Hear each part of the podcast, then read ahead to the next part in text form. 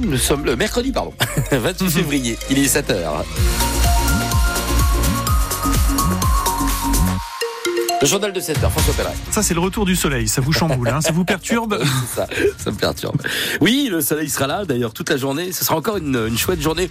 Des fois, le soleil sera un petit peu voilé, mais l'impression de beau euh, y est. Euh, juste un petit mot de la route pour vous dire qu'il y a eu un accident entre Malroy et Saint-Julien-les-Metz sur la départementale 1 en face euh, de la, la, la discothèque des, des, loges. Là, si vous avez des infos, vous pouvez nous appeler pendant le journal pour nous dire justement ce qu'il en est. Il y aurait plusieurs véhicules impliqués. 03 87 52 13 13. on continue de parler un peu de la route finalement, François, avec la une ce matin hein, dans, dans l'actualité.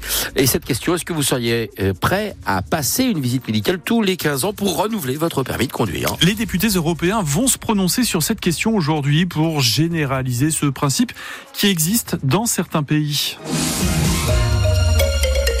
On peut citer l'Italie, le Danemark, l'Espagne, le Portugal. C'est pourquoi une députée européenne française, Karima Deli, propose de généraliser ce principe. Elle met en avant les 20 000 morts par an sur les routes des 27 pays membres de l'Union. Donc un passage chez le médecin tous les 15 ans et à partir de 70 ans tous les 5 ans. Qu'est-ce que vous en pensez Alors quand on habite en zone rurale, comme à Ars-sur-Moselle par exemple au sud de Metz? Même si on fait une visite médicale à 60 ans, 65 ans, 70 ans, on peut être très bien, euh, pas de problème de vue, rien du tout, euh, et puis euh, faire une crise cardiaque et puis se foutre en l'air avec la voiture. Et ça peut arriver à un jeune de 30 ans aussi. Alors je suis pas convaincu que ce soit un bon truc. J'ai trois permis, moi j'ai le permis poids lourd, voiture et moto. Je vais avoir 61 ans. Si maintenant c'est vraiment dans un bon esprit, dans le sens où le contrôle de la vue, de certains réflexes, etc., c'est vrai qu'il y a des anciens qui devraient plus rouler. À partir de 70 ans, ok, mais avant, je pense pas que ce soit nécessaire. Il faut mesurer où il est le danger. Est-ce qu'un jeune est plus dangereux qu'une personne âgée et vice versa. Après, il faut trouver un juste milieu, mais je pense que 70 ans, c'est un âge où euh, le corps, eh ben, il est aussi fatigué de la vie, et puis euh, sans leur jeter la pierre, ils n'ont pas forcément aussi les bons réflexes. J'aurai 72 ans le 19 mars. Je suis partagé parce que bon, je conduis depuis l'âge de 18 ans, donc euh, effectivement, les gens qui ont des mauvaises vues, etc., il faut quand même en prendre soin. Ceci dit, je suis pas persuadé que les personnes âgées soient plus dangereuses que les jeunes, tout simplement. J'ai 82 ans, alors vous voyez ce que je veux dire. On prendra le taxi. Qu'est-ce que vous voulez faire?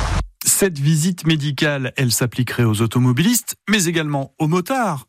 Ce n'est pas nécessaire, rétorque Rosario Tabonne de la Fédération Mosellane des motards en colère. La moto est plus exigeante, on est beaucoup plus euh, attentif quand on pilote une, moto plutôt qu'une voiture. Je vais pas dire qu'un motard a plus de bon sens qu'un automobiliste, mais il est plus conscient de sa fragilité concernant sa santé. On a un équipement spécifique. Oui, le, le motard est quand même conscient de cette fragilité et il fait tout pour réduire les risques. Dernière précision pour les chauffeurs de camions et, de bus, la visite médicale, elle existe et c'est tous les 5 ans. L'enquête et la garde à vue se poursuivent à Forbach pour meurtre sur euh, mineur. Une habitante de Morsbach âgée de 21 ans se trouve chez les gendarmes depuis avant-hier. Mercredi dernier, il y a une semaine, elle a accouché chez elle puis elle s'est rendue à l'hôpital de Forbach avec son bébé sans vie. 15 minutes qui ont changé sa vie. Un chauffeur de taxi racontera au procès son quart d'heure avec le terroriste du marché de Noël de Strasbourg, procès qui s'ouvre demain. C'est dans la voiture de Mostafa Salan que Shérif, euh, Shekat est monté ce 11 décembre 2018 après avoir tué 5 personnes sur le marché de Noël et en avoir blessé 11. Demain donc le procès de quatre accusés s'ouvrira devant la cour d'assises spéciale à Paris. Le terroriste lui a été abattu par la police deux jours après. Mais donc avant de passer à la barre de la cour d'assises, ce chauffeur de taxi raconte ce matin sur France Bleu Lorraine ce qui lui est arrivé, comment il s'en est sorti. Mostafa Salan. Il arrive avec une main qui est dissimulée sous sa veste, en même temps avec un regard noir. Il rentre dans la voiture, il ferme la porte, et là, il transpire beaucoup, il est nerveux, et il m'ordonne d'y aller euh, dans le quartier du Nudorf. Et on fait à peu près 200 mètres, et là, il m'annonce la patate chaude. Je viens de faire un attentat à Strasbourg. Je viens de tuer 10 personnes. J'ai tiré sur des militaires. Je crois que j'en ai tué et blessé des militaires. Je suis blessé. Et là, il pointe l'arme sur moi. Il me dit à partir de maintenant, c'est fini pour toi. Tu vas rester avec moi. Ce soir, on va aller mourir ensemble. Et j'ai compris qu'il fallait pas le contrarier, euh, surtout ne pas flancher. Et à ce moment-là, je, me dis, euh, il faut que je reste. Euh, il faut pas que je flanche. Il faut que je garde mon sang-froid, analyser la situation, réagir et si c'est possible, c'est de le neutraliser. Ça, je sais faire. Témoignage recueilli par Antoine Ballandra. Demain, juste avant l'ouverture du procès, nous entendrons une Messine qui a été blessée ce 11 décembre 2018 par Shérif Shekat sur le marché de Noël de Strasbourg.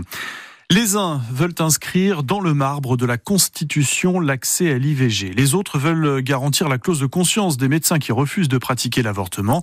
Voilà le débat, puis le vote au programme cet après-midi euh, du Sénat.